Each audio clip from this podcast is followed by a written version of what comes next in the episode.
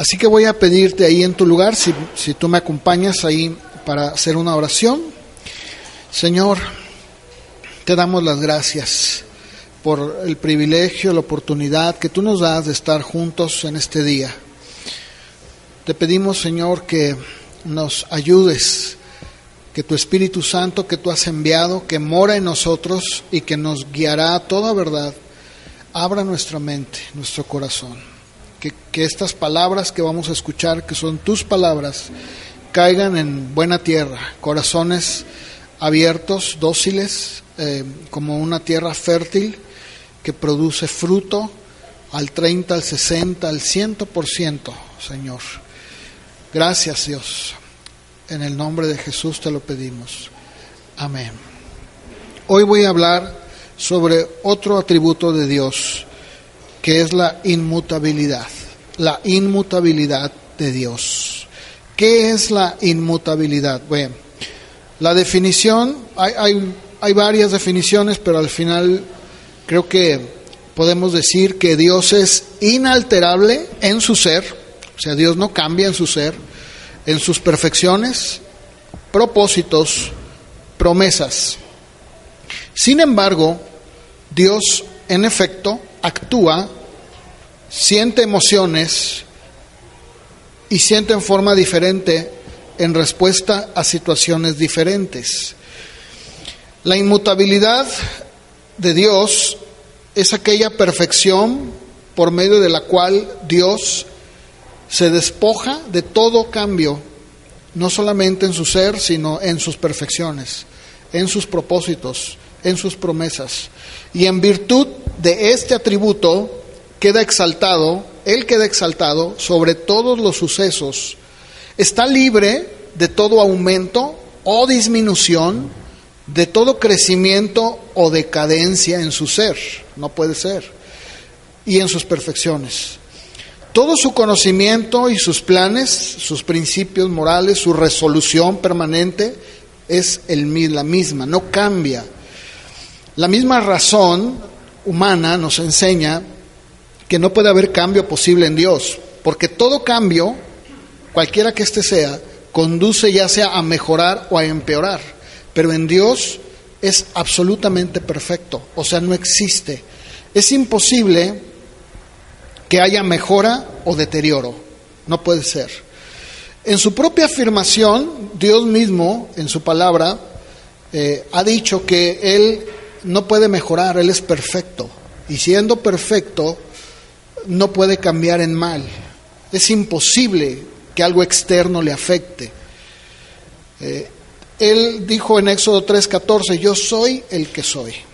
¿Qué quiere decir? Que el correr del tiempo no le afecta en lo absoluto, su rostro eterno no envejece, su poder no puede disminuir, su gloria tampoco puede palidecer. Él es inmutable en sus atributos también, inmutable en todas sus perfecciones. Y vamos a leer algunas escrituras para que podamos corroborar esto que estoy hablando y que la Biblia claramente no lo dice. Vamos a ir, por favor, al Salmo 102, empezando por el verso 25 al, al versículo 27. Y obviamente por ser este un tema un poquito extenso y que en 45 minutos eh, es un poquito difícil de, abarcarlo, voy a estar eh, dando algunas escrituras para que ustedes las puedan ir buscando conmigo eh, y que podamos juntos tratar de abarcar completamente este tema tan extenso. Dice el Salmo 102 en el verso 25, desde el principio tú fundaste la tierra, los cielos son obra de tus manos, ellos perecerán, mas tú permaneces. Todos ellos como una vestidura se envejecerán como un vestido los mudarás y serán mudados. Pero tú eres el mismo y tus años no se acabarán. En Isaías 41 también, verso 4, escribe Isaías y pregunta, ¿quién hizo y realizó esto? ¿Quién es el que llama a las generaciones desde el principio? Y él dice, inspirado por el Espíritu Santo, yo Jehová el primero y yo mismo el último. eh, son realmente muchas las escrituras. Santiago 1.17 nos dice que toda buena dádiva y todo don perfecto desciende de lo alto, del Padre de las luces, en el cual no hay mudanza, no, no, no hay ninguna mudanza en él, ni hay sombra de variación. No existe en su carácter. Dios, como ya lo vimos, existió antes de que fueran hechos los cielos, la tierra, y va a existir incluso después de que ellos hayan sido destruidos, como lo dice este Salmo 102. Él hace que el universo cambie, pero en contraste con este cambio, Él es el mismo. Y, lo, si lo puedo ilustrar, diría que es como esa roca grande, que de hecho a, Dios se le conoce como la roca, y podría decir que es como esa roca inmensa que se encuentra en el, en el océano, a, la orilla de la playa, en donde las olas golpean de una manera fuertísima.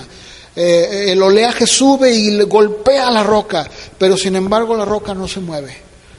Si pudiera ilustrarlo, diría que Dios es así.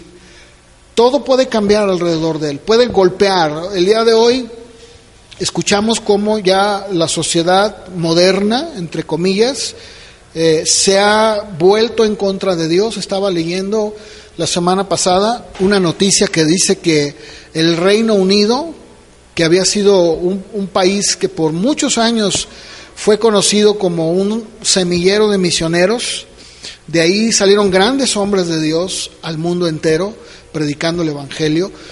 El día de hoy es un país completamente ateo.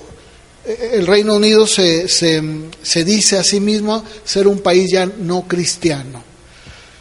Ahora, en contra de todo eso, en contra de las resoluciones que nosotros como país, que supuestamente cristiano, que obviamente no lo es, sino que es católico romano, acaba la Suprema Corte de Justicia, lo veíamos el, martes que estábamos aquí orando, acaba de, de, dar una resolución en donde los matrimonios homosexuales ya pueden también casarse aquí en el estado de Jalisco.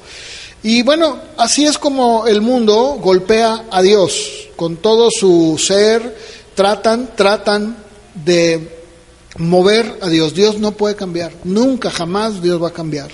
Eh, de hecho, el Señor a lo largo de la Biblia, en diferentes pasajes, nos habla precisamente de que Él no cambia. Y cuando nosotros vemos en la Biblia algunos pasajes en donde aparentemente se le atribuye un cambio a Dios, no es que haya un cambio en Dios, sino que estamos entendiendo que la manera en la que la Biblia fue escrita es en una manera en la que podamos nosotros relacionarnos con Él, pero Él nunca ha cambiado en sus propósitos. En pocas palabras, lo que Él ha dicho, así va a ser, se va a cumplir, no hay nada que lo pueda alterar. Ahora, yo les decía también la semana pasada que la Biblia, la palabra de Dios, está escrita de una manera antropomórfica, que significa en un lenguaje humano, en un lenguaje, eh, digamos, muy coloquial, en el que el hombre pueda entender de lo que Dios está hablando. Por eso es que la Biblia le atribuye sentimientos, por eso la Biblia le atribuye uh, ciertos uh, cambios aparentes, pero la realidad es que los decretos de Dios nunca van a cambiar. Lo que Él ha dicho es, lo que el Señor ha hablado en su palabra desde antes incluso de que el mundo existiera, así es, así va a ser. El hombre puede tratar de, de pensar que van a colonizar Marte. Eh, estaba escuchando también a este hombre, Stephen Hopkins, que es uno de los hombres pues considerados el, uno de los más sabios, el científico más eminente que hay en el mundo, y él estaba diciendo que era necesario que el hombre empezara a pensar seriamente en poder tener colonias en otros planetas, lo cual sinceramente se me hizo un absurdo viniendo de él. Pero este, pero el hombre le aplaude, la, la gente le aplaude y la gente vive su vida como si Dios no existiera. La realidad es que lo que Dios ha dicho en su palabra es inalterable y va a suceder como Él lo ha dicho. Ahora, vamos a ver en Éxodo 32 cómo la Biblia, y en otras escrituras obviamente, la Biblia aparentemente nos habla acerca de esos cambios que Dios tiene. Eh, es, es, esa, esa forma en la que Dios dice algo y después ya se arrepiente de ello. Y vamos a ver cómo la Biblia no se equivoca, sino que entendiéndolo en el contexto bíblico, vamos a ver que Dios no cambia. En Éxodo 32, verso 9, dice que Dios le dice a Moisés, cuando el pueblo eh, se desenfrena y hacen el becerro, dice que Dios le dice a Moisés, he visto este pueblo, es un pueblo de dura cerviz, un duro necio, pues, deja que me encienda mi ira en ellos, dice el verso 10, los consuma, y yo haré de ti una nación grande. Moisés oró en presencia de Jehová su Dios y le dijo, Jehová, ¿por qué se encenderá tu furor contra tu pueblo que tú sacaste de la tierra de Egipto con gran poder y mano fuerte? ¿Por qué han de hablar los egipcios diciendo, para mal los sacó, para matarlos en los montes, para destruirlos, raerlos sobre la faz de la tierra? Oh, vuelve el ardor de tu ira, arrepiéntete de este mal contra tu pueblo. Acuérdate de Abraham, de Isaac, de Israel, tus siervos, a los cuales juraste por ti mismo y les has dicho, yo multiplicaré su descendencia, como las estrellas del cielo. Daré a su descendencia toda esta tierra de la que les he hablado, la tomarán por heredad para siempre. Y entonces dice el verso 14 que Jehová se arrepintió del mal que dijo que había de hacer a su pueblo. Y en Jonás capítulo 3, verso 10, dice que Dios vio lo que hicieron los ninivitas, que se convirtieron de su mal camino y se arrepintió del mal que había dicho que les haría y no lo hizo. Y cuando Dios crea al hombre, en Génesis, Génesis 6, 6, dice que se arrepintió Jehová de haber hecho al hombre en la tierra y le dolió en su corazón. Pero nuevamente necesitamos nosotros entender que cuando la escritura dice que Dios se arrepiente o que cambia de intención y que muda su relación con los pecadores cuando estos se arrepientan, debemos de recordar que es una manera, como lo dije, muy humana de hablar, ya que se interpreta en términos humanos lo que no es humano. En pocas palabras, la revelación progresiva del plan de Dios parece que hay un cambio, pero nunca lo hay, jamás. Eh, esto se puede decir desde el punto de vista humano, desde nuestro punto de vista humano. La realidad es de que el plan eterno de Dios ha sido siempre inmutable, inalterable. Él no ha cambiado. Y cuando nosotros observamos este tipo de escrituras, o cuando leamos nosotros que exista aparentemente un cambio en Dios, no es que se efectúe en Dios, sino en el hombre. Y en las relaciones del hombre con Dios. Es importante que nosotros siempre mantengamos la inmutabilidad de Dios en contra de aquellas doctrinas, porque hay algunas doctrinas que dicen que Dios está sujeto a un cambio, no en su ser, o sea, Dios no cambia en su ser, pero sí en cuanto a su conocimiento y voluntad. Esto dicen algunas doctrinas. De tal manera que sus decisiones en gran parte dependen de las acciones que el hombre haga. Por ejemplo, dicen algunos, vamos a, vamos a orar de tal manera que, eh, que nuestra ciudad cambie. Ahora, eso no está mal, eso no es malo. No es malo decir vamos a orar para que nuestra ciudad cambie, eso es un buen deseo.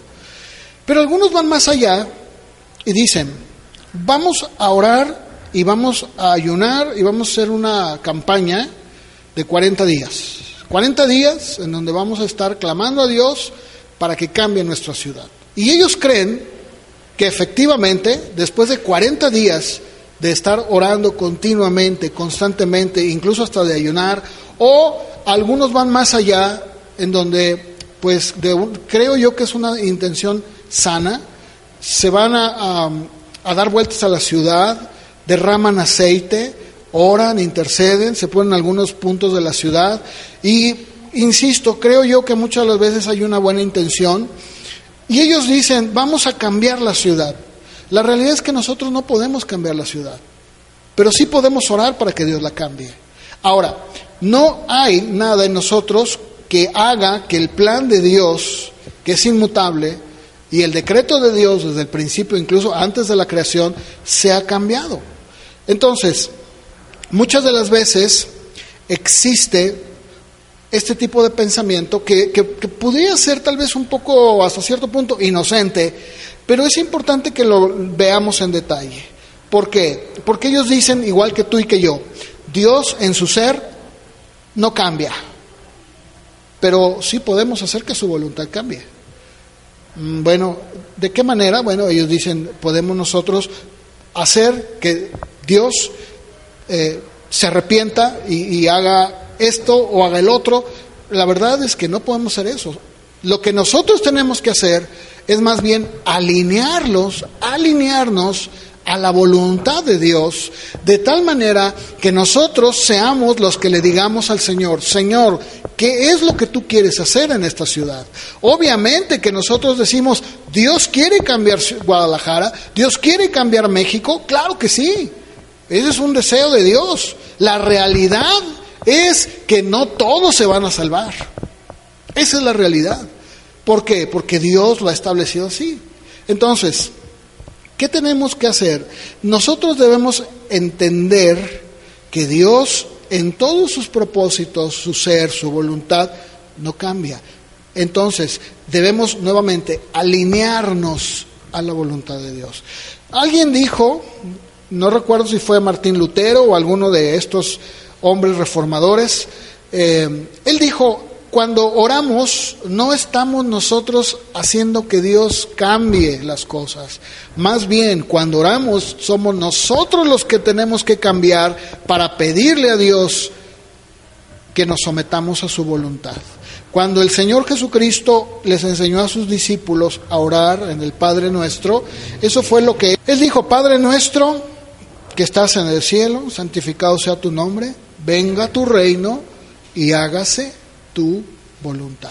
Ahora, si existe un cambio, es porque ese cambio ya había sido decretado por Dios para que así fuera.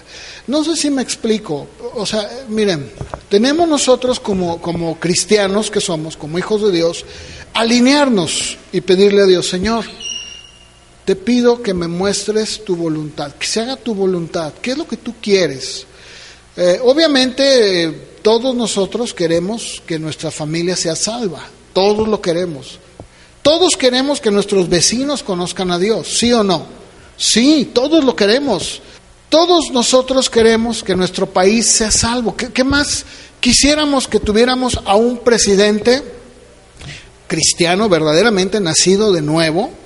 Con, no solamente el presidente, sino incluso hasta con una Cámara de Diputados y de Senadores, eh, temerosos de Dios y que pues todas las leyes que están ahí, ellos eh, no solamente pues haciendo modificaciones o, promulgando nuevas leyes, pues que todos ellos fueran hombres de Dios, yo creo que eso sería excelente, ¿verdad?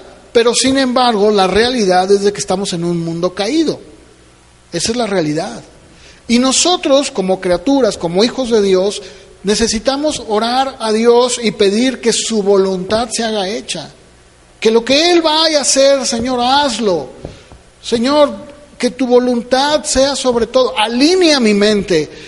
Eh, si somos sinceros, vamos a reconocer que nuestras oraciones muchas veces son oraciones eh, egoístas en muchos sentidos. Porque oramos pidiéndole a Él que nos escuche, que oiga nuestra plegaria por aquellos que, que nosotros amamos. O sea, pedimos por nuestra familia, por si tenemos hijos, por nuestros hijos. Eh, o sea, tenemos esa tendencia natural a ser muy egoístas, incluso hasta a pensar y decir, Señor, yo quiero que, que, tú salves a mi tío, ¿verdad? O a, mi mamá, no sé. Y eso no es egoísta, eso es, eso es bueno. Pero tenemos que entender algo, que Dios va a obrar. Y de hecho Él ya lo ha decretado de esa manera. ¿Qué tenemos que hacer, Señor? Ayúdame a entender tu voluntad. Ahora, ¿eso significa que por eso voy a dejar de hablarle a mi familia? De ninguna manera. Nunca. ¿Significa que por eso voy a dejar de orar? Tampoco. ¿Por qué? Porque yo desconozco, porque soy un ser creado. Mi mente es finita, mi mente no entiende. Eh, nuestra carne no, no sabe, no. Eh, mira, si, si, si Dios no nos guiara, Si Dios no estuviera con nosotros día con día a través de la palabra, a través del Espíritu Santo, olviden, nos descarreamos. Es más, tenemos esa tendencia, y no estoy hablando de, de descarrearnos en un sentido malo, sino que tenemos la tendencia a pensar lo que nosotros creemos que es correcto. Tenemos una tendencia a, a, a divagar, a, a hacernos conjeturas en nuestra persona en nuestra vida, en nuestra familia. Por eso es importante que nuestros pensamientos, nuestra vida, todo lo que somos, lo traigamos a la palabra. Señor, ¿qué dice tu palabra? Si tú le preguntas, la mayoría de la gente decide por sí misma y creen en su propio razonamiento que están bien. Pero cuando nosotros conformamos nuestros pensamientos a la voluntad de Dios y a la palabra de Dios, entonces nos damos cuenta que no están realmente tan acoplados como nosotros creíamos. Necesitamos continuamente, constantemente poder recordar esto. Si nosotros pensáramos que, que la autoexistencia divina cambiara, entonces se convertiría en una existencia dependiente. La eternidad se convertiría en tiempo y la perfección en imperfección. Y por lo tanto, entonces Dios dejaría de ser Dios. Y eso no puede ser.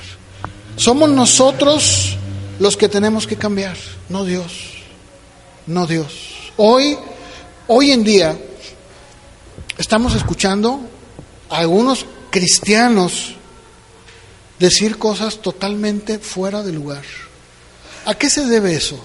¿A, qué se debe que hoy escuchemos que los cristianos ya viven igual que el mundo? ¿A qué se debe que, que, ya no haya una convicción? ¿A qué se debe que el cristiano ya no sea un cristiano de Biblia? A eso, a un abandono, a un abandono de Dios. De tal manera que el día de hoy la inmoralidad, la promiscuidad, eh, todos los, los, los, los placeres de la, del mundo, de la carne, hoy en la iglesia se ven como algo normal. Simple y llanamente se ve como si fuera algo, pues, que pasa dentro de la iglesia y dicen, bueno, pues, ¿qué vamos a hacer? No, no, bueno, no, no podemos hacer eso. Tenemos que amoldar nuestra mente a Dios. Tenemos que pedirle a Dios que Él nos muestre, que nos ayude, porque somos, como dijo el salmista, somos dados al error. Nuestro orgullo y nuestra soberbia nos, nos gobiernan. Por eso decía el salmista en el Salmo 19, tu ley es perfecta, tus testimonios, tus decretos, tu palabra, guárdame de, los, de mis errores y que no se enseñoren de mí las soberbias, porque eso es ciertamente lo que nos pasa, tendemos a ser así. Por eso es muy importante que nosotros recordemos que por un lado la inmutabilidad de Dios nos ofrece dos cosas. Una, consuelo. Nos ofrece un consuelo.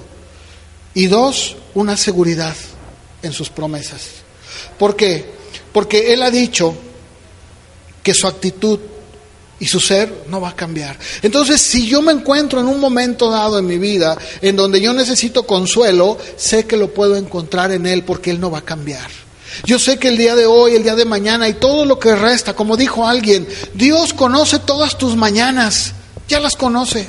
Es más, Él sabe el día en que tú vas a morir, porque Él conoce y Él incluso sabe cuántos cabellos tiene nuestra cabeza. No cae un pajarillo. ¿Cuántos pajarillos no están cayendo, ya sea porque lo están matando, porque están muriendo, Cualquiera al que sea el caso, ¿cuántos pajarillos en el mundo no caen? Y dice la Biblia que Dios tiene control de eso. Incluso va más allá y dice que Él conoce las Pléyades, el Orión, conoce a cada estrella, los cuales son millones y millones y millones, y dice las conoce por su nombre. Él tiene un control perfecto. Entonces esto nos ofrece consuelo. Porque sé que puedo acercarme a Él hoy, mañana, pasado, y yo voy a cambiar. Sí, yo puedo en un momento dado tener una actitud de gozo, al otro día por alguna circunstancia puedo tener una cierta eh, situación y me puede acongojar, pero puedo acercarme a Él sabiendo que encuentro consuelo eterno. Y por el otro lado, la seguridad que puedo encontrar en Él de que nunca va a cambiar. Esto nos recuerda que también de la misma manera Dios nunca va a cambiar en cuanto al pecado. Nunca. Yo por eso hablaba hace un momento y les decía, hoy en día se ha pensado, se ha pensado Se piensa que Dios de alguna manera tolera el pecado y es permisivo porque no pasa nada y, la gente sigue pecando, aún dentro de la iglesia. Y ellos piensan que no pasa nada. No, no, no pasa nada. Bueno, es que los tiempos cambian, dicen, ¿verdad? Aún los que estoy hablando cristianos, ¿no? La realidad es que Dios, en cuanto a su actitud hacia el pecado, no va a cambiar. Nunca. Entonces podemos saber que Dios no se deja engañar. Tampoco podemos hacer nosotros que Él acepte el cambio. Nada. Y como deidad que es, y como ese ser que no cambia, sabemos entonces que su veracidad es inmutable. Dice la Biblia en Jeremías 31:3, Jehová se manifestó a mí desde hace mucho tiempo, me dijo, con amor eterno te he amado.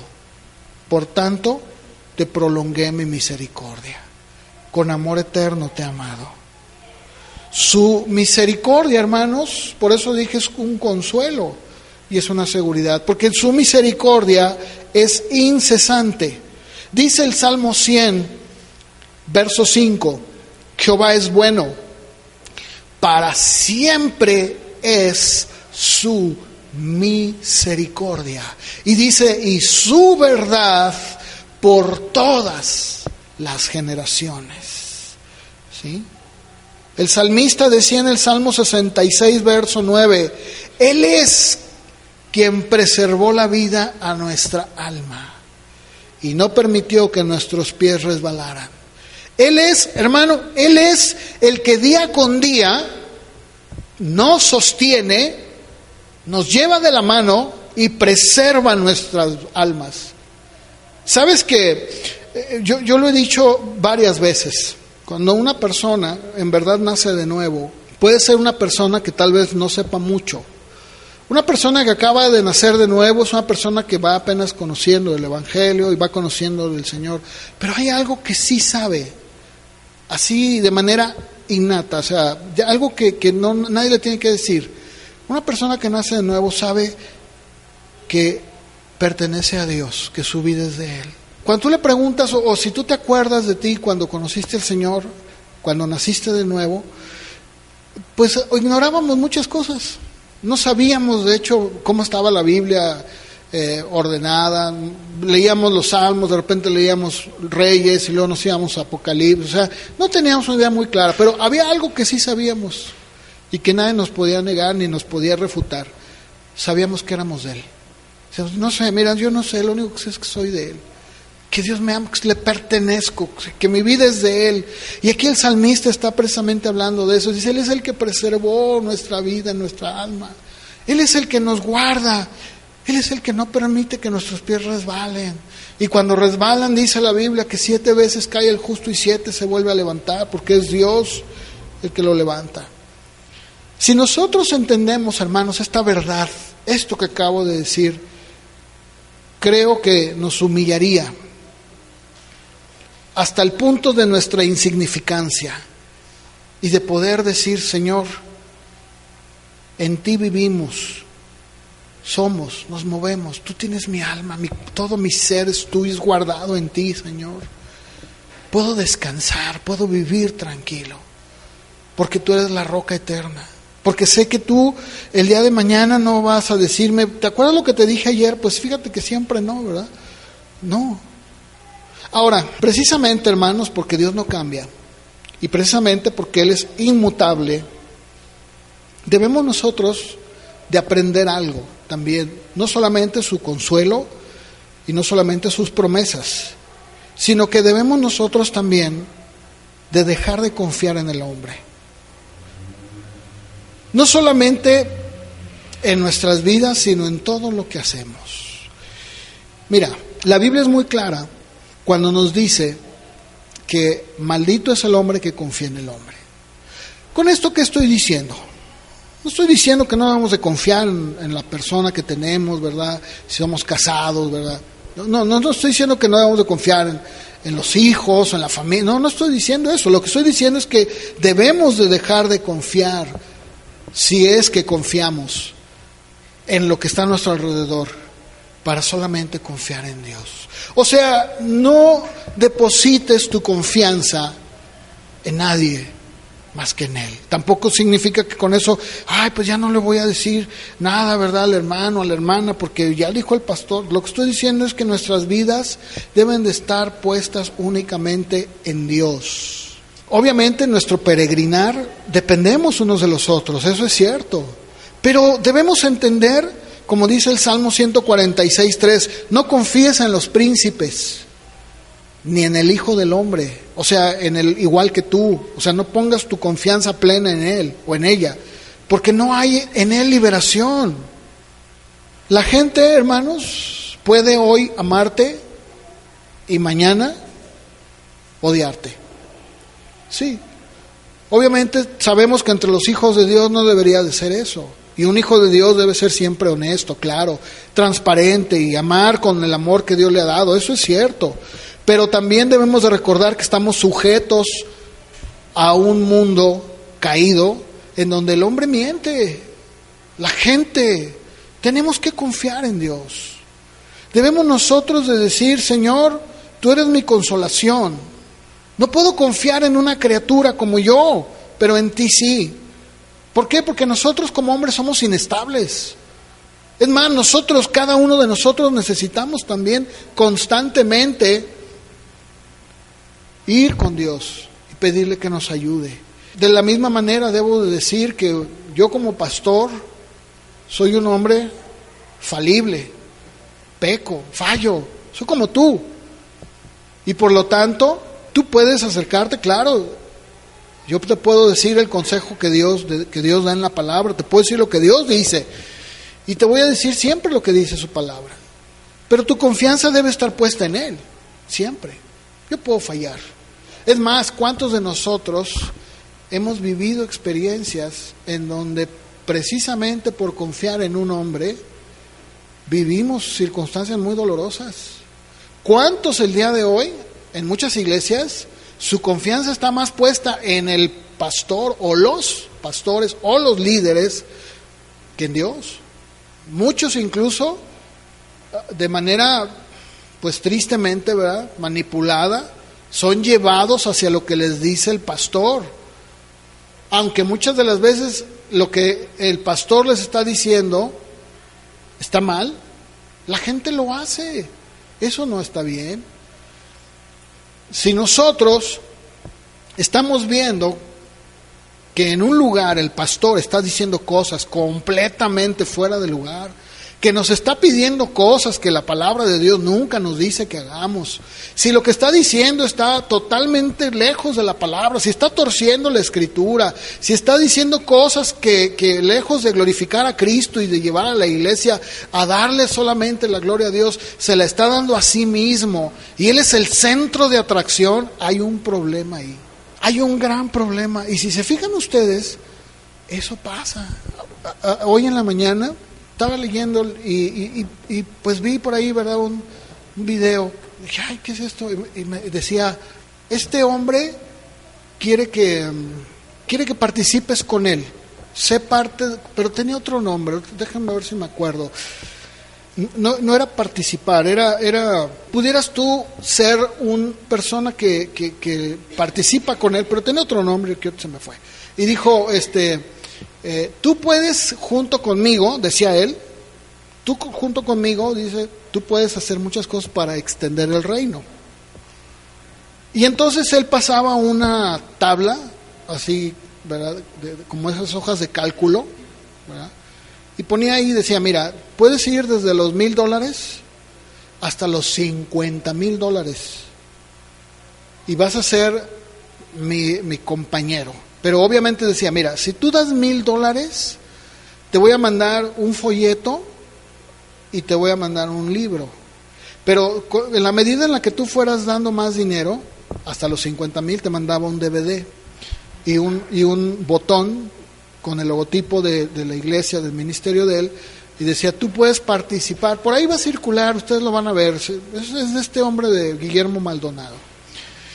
Y él decía, tú puedes ser conmigo participante, participa conmigo, ¿verdad?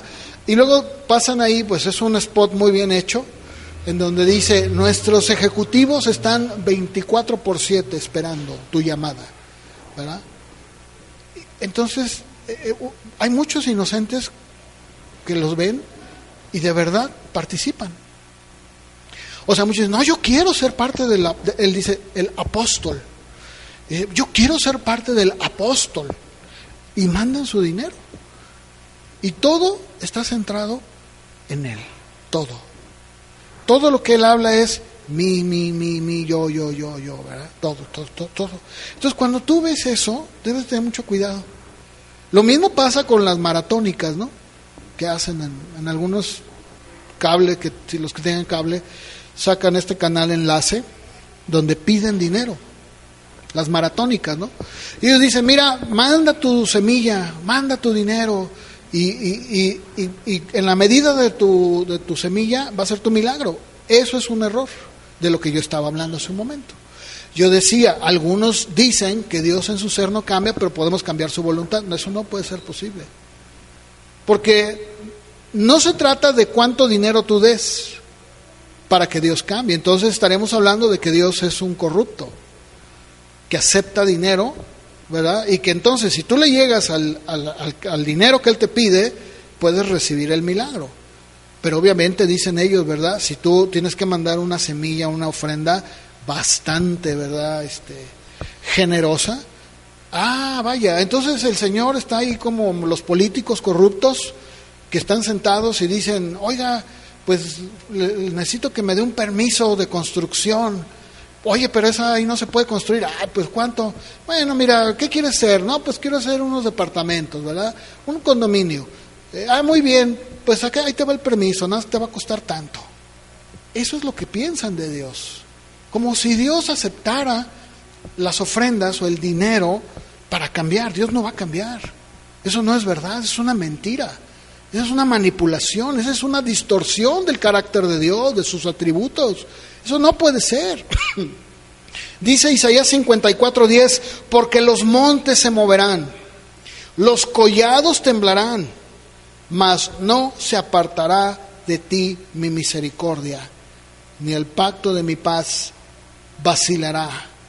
Dijo Jehová el Señor que tiene misericordia de ti. Ahora, algunos tienen un pequeño conflicto, porque preguntan, bueno, entonces si Dios no cambia en su ser, en sus perfecciones, entonces ¿para qué oramos? ¿Para qué oramos? Nuevamente, tengo que decirlo. Cuando oramos, oramos para que Dios nos cambie a nosotros, no Él. Yo soy el que tiene que cambiar. Yo soy el que tiene que entender lo, la mente de Dios, no, no, no es al revés. Yo soy el que tiene que someterse a Él. Además de que el Señor nos lo dijo que así debería de ser. Él ha dicho que debemos de orar. Incluso primera de Juan 5:14 que dice que si nosotros pedimos alguna cosa conforme a su voluntad, él nos oye. ¿Se fijan? Eso es precisamente orar en la voluntad de Dios. O sea, oramos pidiendo que él haga su voluntad, no que haga nuestra voluntad.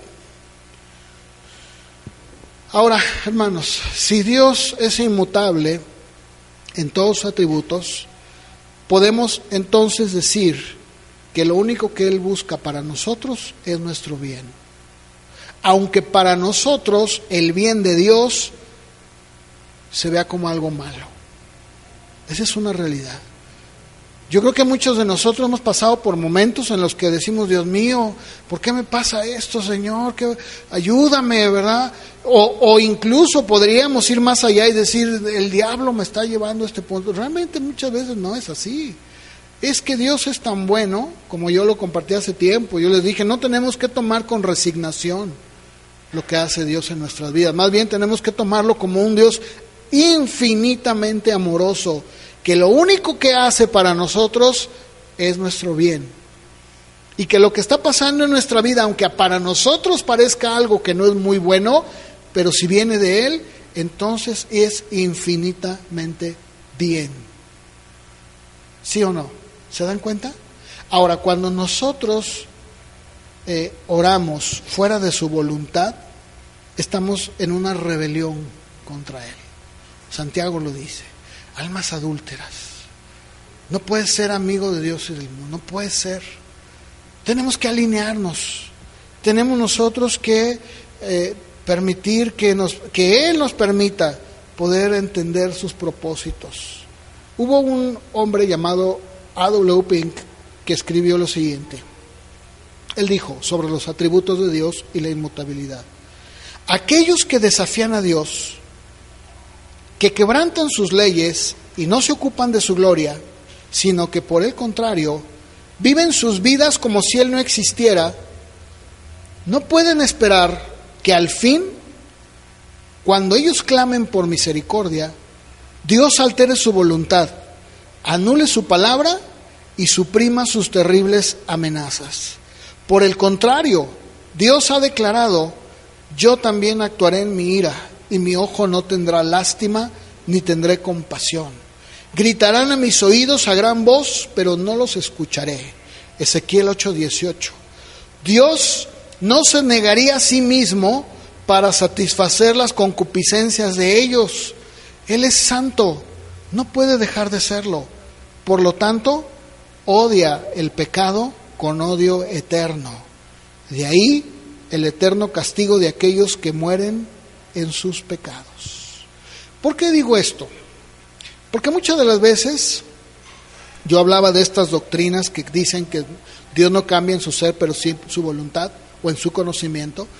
Eh, dicen, no, bueno, pues si una persona, ¿verdad?, está borracha y se está muriendo, pues que le pida a Dios en ese momento, perdóname, y ya se salvó, borrachito, y se salvó. Dios, Dios no cambia en sus atributos, Dios no cambia en su persona.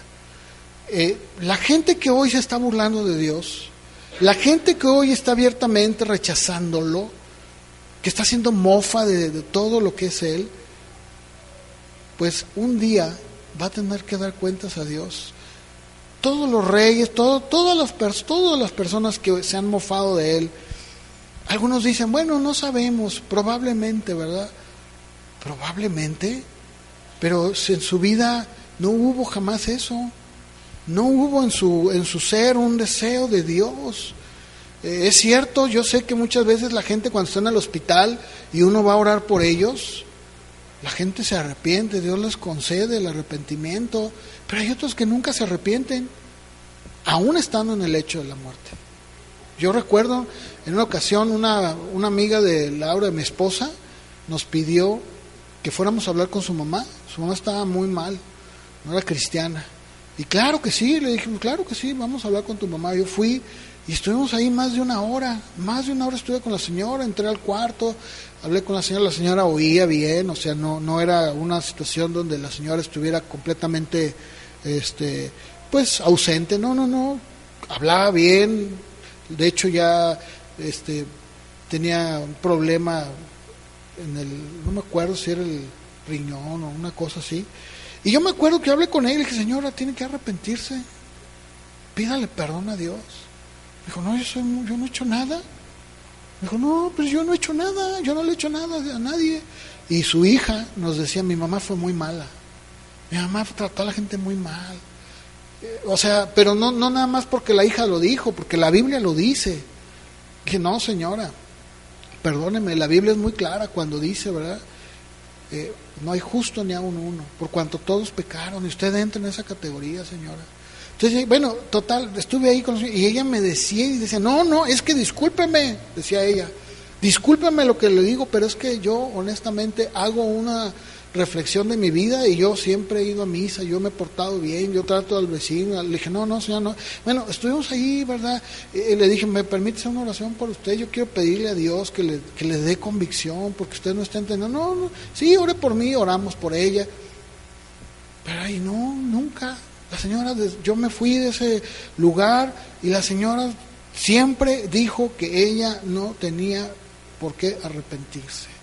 En otra ocasión nos tocó también ir a ver a una hermana de otra persona que nos pidió, estaba ciega, de hecho está ciega, yo creo que todavía vive, está ciega y muy mal, duramos desde las 7 de la tarde hasta las 12 de la noche más o menos, estuvimos con ella hablándole, presentándole el evangelio, compartiéndole, mira, se, se llamaba o se llama Guadalupe, no sé si todavía viva mira Guadalupe, la Biblia dice esto, y al final, ya que nos íbamos, que, que, ya vemos, supuestamente ya les había hablado del Evangelio, ya cuando nos íbamos, ¿verdad? Le dijimos, Guadalupe, nos vamos, eh, piensa en lo que te dijimos, ¿verdad? Íbamos varios, no, mira, piensa, sí, y ya cuando nos íbamos, oiga, pastor, y ya me le digo, sí, dime, ¿cómo puedo ser salva? dije, no, Señor, no cabe duda. Solamente tú puedes hacer la obra. Tú, eres el único que puede alumbrar, porque fueron horas y horas y horas y horas que estuvimos ahí platicando. Ahora, la inmutabilidad divina, este atributo de Dios, dice también este comentarista bíblico, dice, es como la nube que se interpuso entre los israelitas y los egipcios. Tiene un lado oscuro y tiene un lado claro. Por un lado, su inmutabilidad asegura la ejecución de sus amenazas y a sus hijos el cumplimiento de sus promesas. O sea, por un lado, el Señor ha dicho, esto es lo que va a ser, mis juicios son inamovibles porque yo soy inamovible y así va a ser. Y por el otro lado, todas sus promesas y sus cumplimientos son para sus hijos. Destruye la esperanza de que los culpables, un día lo decía hace rato, puedan apasionadamente decir, ay, no, no, Dios es blando y frágil con sus ovejas descarriadas, o con sus criaturas más bien, ¿verdad? No con sus ovejas. Y muchos piensan, incluso yo tengo familia, y creo que ustedes también tienen familia que piensa así, que piensan que, bueno, Dios al final de cuentas va a perdonar. Yo, fíjense, hace años conocí a un hermano, él, era cristiano, él fue eh, guardaespaldas de un gobernador de aquí de Jalisco. Y él decía, hermano, yo maté mucha gente. A mí me decía, mira, está fulanito, sultanito, quiero que los elimines. Dice, me iba a la sierra, allá al cerro, y los ahí los primero, como, como dicen, ¿no? Les decía, llevaba una, una pala y le sacaba y ¿no? Pues ya que acababa le metía balazo y lo enterraba. Pero fíjense este hermano tan lindo y tan inocente, una vez lo invitamos a, que compartiera, ¿verdad? Hermano, venga, ya ven, ¿no? Luego uno dice, venga compartir su testimonio. Y ve bien fuerte, ¿no? Su testimonio, la verdad es que él fue un hombre que mataba sangre fría. Pero este hermano tan noble dijo algo muy, pero muy, muy lejos de la palabra. Él dijo, miren hermanos, un día cuando nos muramos, por ejemplo, dices, usted, si usted es cristiano y usted se muere, pues va a llegar ahí con Dios. Entonces Dios le va a decir, a ver, este, Diego, tú eres mi hijo, ¿verdad? Eres mi hijo. Sí, sí, Señor, soy tu hijo. Ah, bueno. Pues, como yo dije en la palabra, que si tú creías, toda tu casa también sería salva, entonces quiero decirte que toda tu familia tu papá, tu mamá, tus hermanos, son salvos. Porque como tú creíste en mí, todos los demás también van a entrar. Y él decía eso, fíjense. Decía, hermanos, yo sé que un día, cuando estemos allá en la gloria, él va a decir, hijo mío, Ramón, ah, es un nombre inventado, ¿eh? Ramón, eh, eres mi hijo. A ver, Ramón, tráeme a tu familia. Y ahí va a llegar Ramón con la familia, ¿verdad? Decía, ah, mira, Ramón, tú eras mi hijo. Y como tú eras mi hijo, toda tu familia es salva. Cuando nosotros lo escuchamos, híjole, como, esos bastones, ¿no? Cuando están actuando y los jalan así de la cabeza. Y yo, ay, todo iba bien. Hasta que, hasta que ya el hermanito soltó esto, ¿verdad? Ahora, esto no es único de él, ¿eh? O sea, puede parecer algo que nos da risa, pero la realidad es que mucha gente cree eso en verdad lo creen. Y muchas veces, incluso hasta desde el púlpito, se alienta y se dice, como tú eres hijo de Dios, pues tu familia va a ser salva y todos van a llegar a la gloria y todos van a estar allá, ¿verdad? Los García Hernández, una familia tan grande, van a estar allá en la gloria, todos reunidos como ovejas. ¿En verdad dice eso la Biblia? No. Y esto es exactamente lo que yo les decía, que muchas de las veces queremos pensar que podemos cambiar lo que Dios dice en su palabra. No, no, no, no, no, no. O sea, eso lo dices tú, tú, ¿Tú crees eso? El hermanito noble, eh, sincero, un buen hombre que el Señor lo rescató, eso es cierto, pero muy ignorante, muy ignorante. Él solito se hacía sus propias este, pues, ideas, ¿verdad? Y él decía, no, pues yo creo que cuando yo llegue, pues cómo no, mi esposa, mis hijos, ¿verdad? Porque aparte él fue un hombre que tuvo muchas mujeres. Entonces, imagínate si, si esto es así, no, no, no, no, nunca, nunca, ¿verdad? Jamás. Dios es inmutable en veracidad y propósito, pero también en fidelidad y justicia. ¿verdad? Yo quiero que vayamos prácticamente ya casi por terminar a Hebreos 6, por favor. Vamos a ver esta hermosa escritura que el escritor de Hebreos nos dice acerca de este, este atributo de Dios. En el capítulo 6 de Hebreos, si ustedes, hermanos, leen desde el verso 1, en su contexto, se van a dar cuenta que el escritor de Hebreos está tratando con estos hermanos a los cuales les exhorta, ¿verdad? Porque pues algunos de ellos se habían hecho flojitos, algunos de ellos, ¿verdad? Estaban en una situación como que muy llevadera. Eh, y les empieza a hablar acerca de aquellos que fueron iluminados, aquellos que palparon el poder de Dios, y da una ilustración sobre la tierra fértil y sobre la tierra seca y árida. Y empieza a decir, ¿verdad? Miren hermanos, les empieza a explicar. Desde el capítulo 5 en adelante empieza a hablar sobre eh, los niños, ¿verdad? Y el 6 habla de cómo eh, la tierra que es fértil produce, produce fruto abundante. Y en el verso 9 les dice, pero en cuanto a ustedes, oh amados, estamos persuadidos de cosas mejores y que pertenecen a la salvación. Aunque hablamos así, dice, aunque hablo así, tan fuerte, tan duro, de lo, que estoy diciendo, pero creo que estoy persuadido que en, ustedes, ¿verdad? Pues es diferente. Porque dice el verso 10, Dios no es injusto para olvidar su obra, el trabajo de amor que han ustedes mostrado hacia su nombre y que han servido a los santos y que les sirven aún. Pero deseamos que cada uno de ustedes muestre la misma solicitud hasta el fin para una plena certeza de la esperanza, a fin de que no se hagan perezosos, sino imitadores de aquellos que por la fe y la paciencia heredan las promesas. Porque cuando Dios hizo la promesa a Abraham, no pudiendo jurar por otro mayor, juró por sí mismo, diciendo, de cierto te bendeciré con abundancia, te multiplicaré grandemente.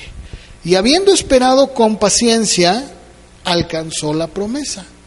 Porque los hombres ciertamente juran por uno mayor que ellos. Y para ellos el fin de toda controversia es el juramento para confirmación.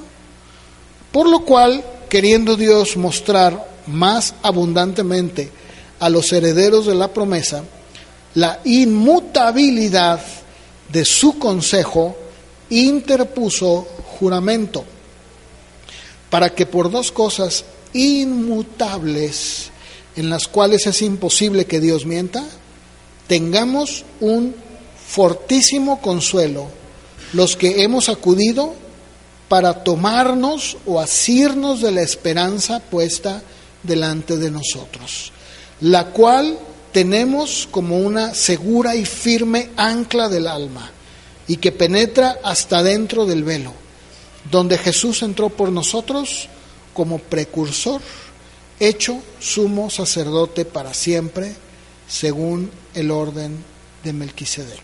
Miren, hermanos, a lo largo de la vida de Abraham, Dios le hizo más de una promesa a Abraham.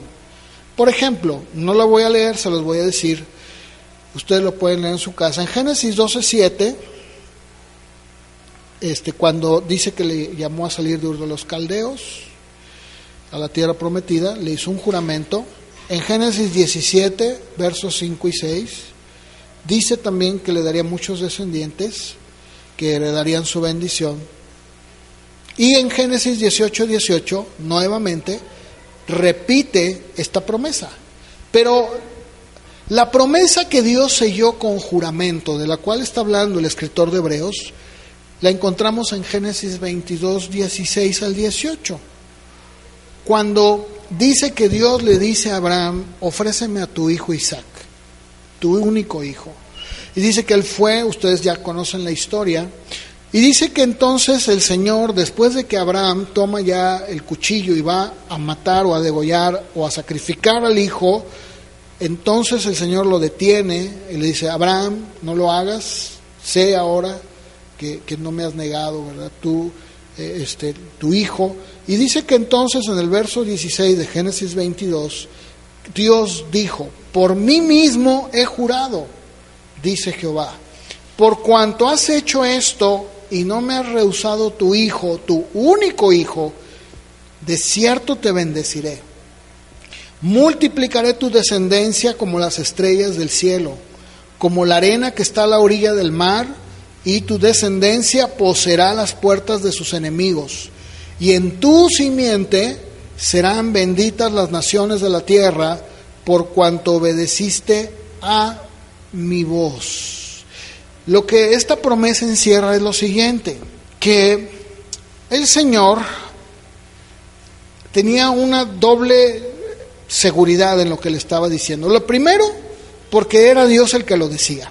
Entonces, número uno, la palabra de Dios que en sí misma ya es segura, y por el otro lado, la confirmó con juramento. O sea, no solamente Dios dijo, yo Dios, inmutable, no cambio, te lo digo, que en sí mismo ya es seguro, pero además de eso, lo voy a confirmar con un juramento. ¿Cuál era esa promesa? Bueno, esa promesa es la que el día de hoy nosotros somos, que seríamos, digamos, descendientes de Abraham por la fe y que aquí estamos nosotros. Y para ser más exacto, esa bendición se hizo realidad en Jesucristo. Jesucristo para todas las naciones. Entonces, esta, esta promesa que Dios le da a Abraham eh, es realmente, digamos, consolidada con la iglesia a través de Jesucristo. Y nosotros cuando observamos que dice el verso 19, que esta promesa de Dios inmutable es tan segura y tan firme como ancla es importante recordar que en el tiempo antiguo el ancla era considerada o era un símbolo de esperanza. Incluso en algunas monedas antiguas se, acuñaba un ancla. Y aquí nos dice que es segura y firme. Segura con respecto a nosotros y firme en sí misma porque estaba puesta sobre Dios. No es un ancla que no tenga tranquila la nave, cuando dice de un ancla, está precisamente hablando de, una, de, esta, ah, esta ancla que las naves, los barcos tienen, y que, pues, si esa ancla es nuestra esperanza, lo que está diciendo es que cae y va más allá de la tierra, no solamente cae, eh, digamos, por encima del, del fondo del mar, sino que incluso penetra más allá, ¿verdad? Y hace que no se esté moviendo el barco. O sea, el tambaleo, el estarse moviendo de un lado a otro, sino que hace que el barco esté firme. De la misma manera nos está diciendo que así es con nuestra vida. Nuestra vida está puesta, esa esperanza que tenemos en Dios, por lo que Él ha dicho, que es una realidad ahora, está segura, es inamovible, no hay manera. Por eso decía yo que es muy cierto que nosotros sí somos cambiantes. Nosotros sí, pero si nuestra esperanza es esa ancla, entonces es inamovible. Quiere decir que cada día de nuestras vidas, cuando nosotros nos levantamos, podemos tener esa ancla de esperanza puesta en Dios, sabiendo que Él ha prometido y lo ha cumplido, pero no solamente termina ahí, sino que sigue diciendo que la esperanza penetró ¿verdad? Y pone el ejemplo de Cristo como el sumo sacerdote, dice hasta dentro del velo, hablando de, del velo que había en el Antiguo Testamento. Eh, acordémonos que el, lo que era el tabernáculo estaba dividido en tres partes. Estaba el atrio, el patio, estaba el lugar santo y el lugar santísimo.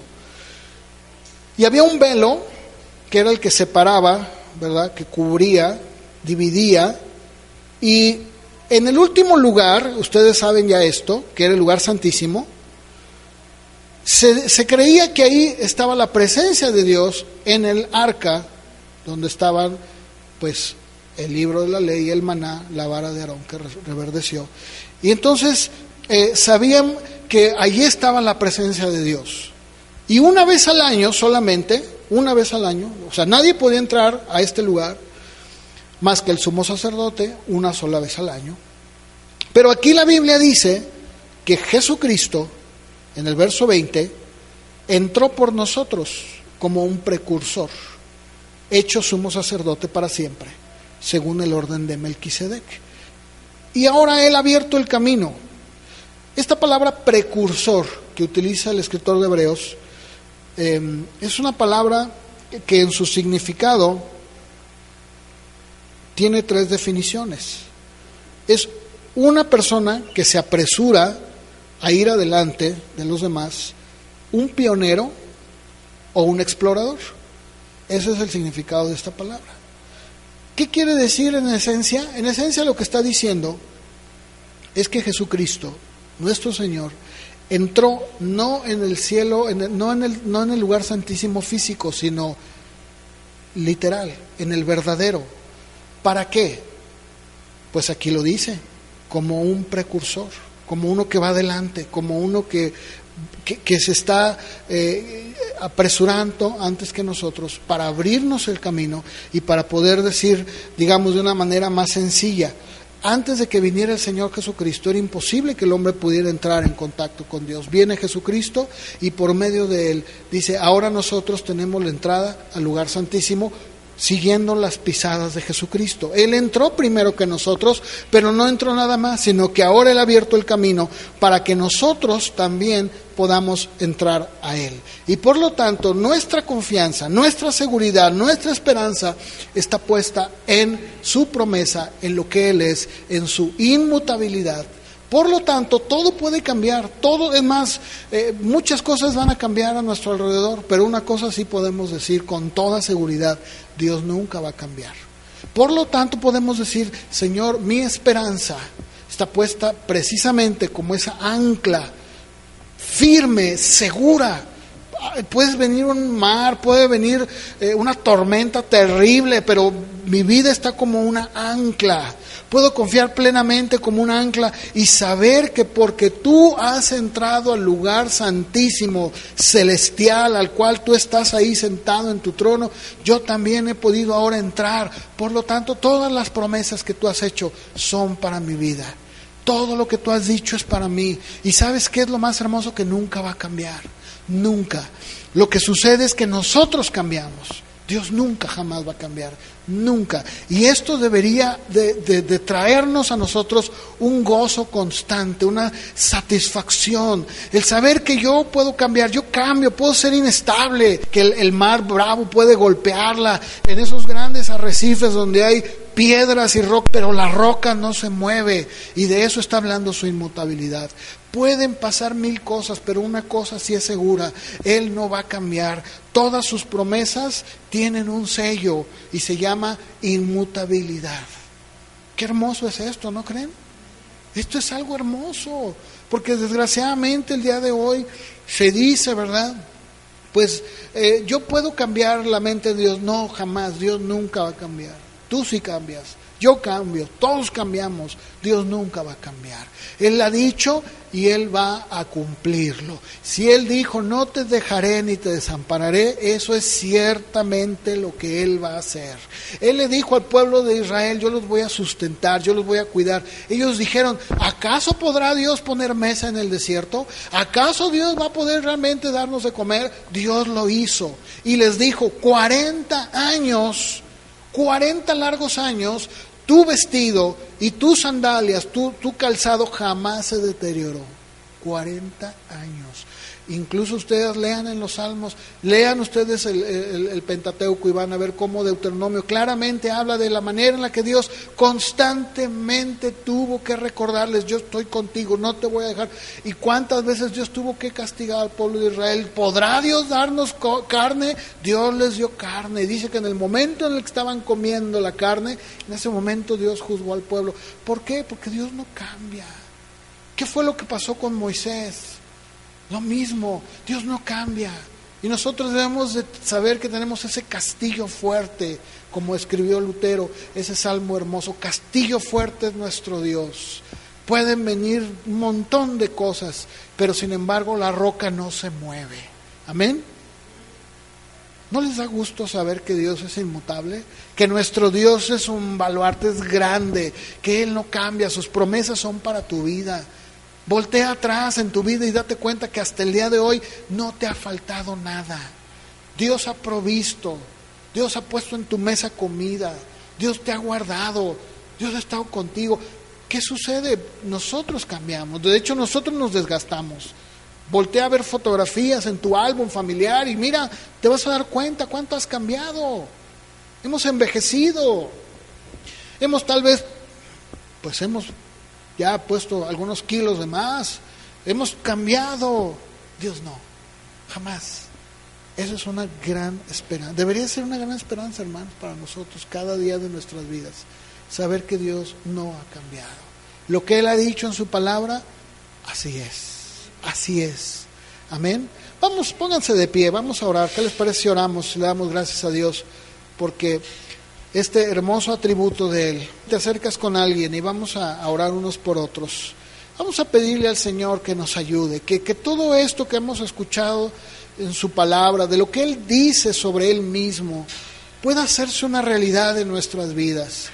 Probablemente, probablemente alguno tenga en este momento alguna situación de duda, de incertidumbre, no sé, yo, yo la verdad, eh, pues no sé, pero, pero una cosa sí sé, que Dios es inmutable. Dios no cambia. Señor, te damos gracias porque tú no cambias. Señor, qué hermoso es refugiarnos en ti. Decía el salmista, llévame a la roca que es más alta que yo. Tú eres mi escondedero. Tú eres, Señor, el que me lleva a lo más profundo de, de tu pabellón. Tú eres, Señor, un castillo fuerte. Tú eres nuestra esperanza. Nosotros somos inestables, Señor. Nosotros cambiamos, tú no. Tú sigues siendo el mismo. Padre, te damos gracias porque aún después de que nosotros ya no estemos aquí, tú seguirás siendo el mismo. Ayúdanos, Señor. Ayúdanos, Padre. Que tu palabra, Señor, nos haga, Señor, producir en nosotros una seguridad y una confianza. Gracias te damos, Dios, porque tú no cambias. Tú eres inmutable, Señor. Todas tus promesas, Señor, son sí y amén. Muchas gracias, Dios, porque tú dijiste, no te dejaré ni te desampararé, y así es. Tú eres, Señor, nuestro proveedor. Tú eres nuestro sanador. Tú eres, Señor, el que levanta nuestra cabeza. Muchas gracias, Dios. Ayúdanos. Enséñanos, Señor, a poder conocerte cada día más. Gracias te damos, Padre. Bendito sea, Señor. Gracias por tu palabra. En el nombre de Jesús, Señor, te damos gracias. Gracias, Señor.